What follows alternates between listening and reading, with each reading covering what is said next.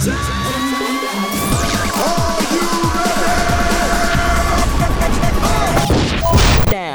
Primera Nacional, Morón cayó en casa. El Gallo perdió en condición de local por 1 a 0 ante Estudiantes de Casero con gol de Estefano Brundo. El conjunto de Orfila parecía encaminarse tras conseguir dos victorias consecutivas. Pero nuevamente mostró falencias en el funcionamiento del equipo y terminó con nueve jugadores tras las expulsiones de Luis López y Franco Verón. El próximo sábado desde las 15.30 visitará Atlanta en el León Colboski, que viene de ganar 2 a 0 ante Temperley en Turdera.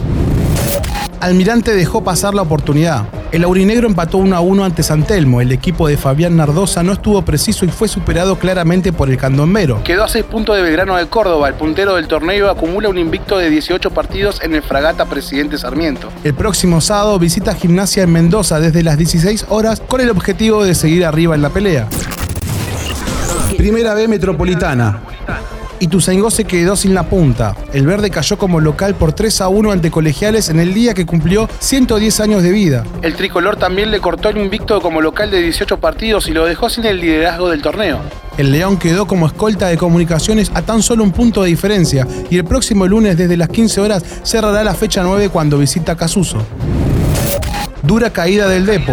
El conjunto de Leonel García no encuentra el rumbo y esta vez cayó por 3 a 0 ante Fénix que dejó atrás una racha de 15 partidos sin victorias en condición de local. El Charro sacó un punto de los últimos 15 en juego y profundiza la crisis futbolística. El próximo sábado de las 15.30 recibirá San Miguel, el último equipo de la tabla con la ilusión de empezar a sumar de a 3.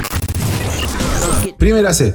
Duelos de escolta en el oeste. Midland y La Ferrer se verán las caras este domingo desde las 15.30 en La Matanza. Ambos equipos tienen 14 puntos en el torneo y son perseguidores de Verazategui. El líder del campeonato con 19 unidades. El conjunto de la dupla técnica Modelo Orsini viene de empatar en libertad 1 a 1 ante Luján, mientras que los dirigidos por Cristian Aldirico igualaron sin goles ante Deportivo Español.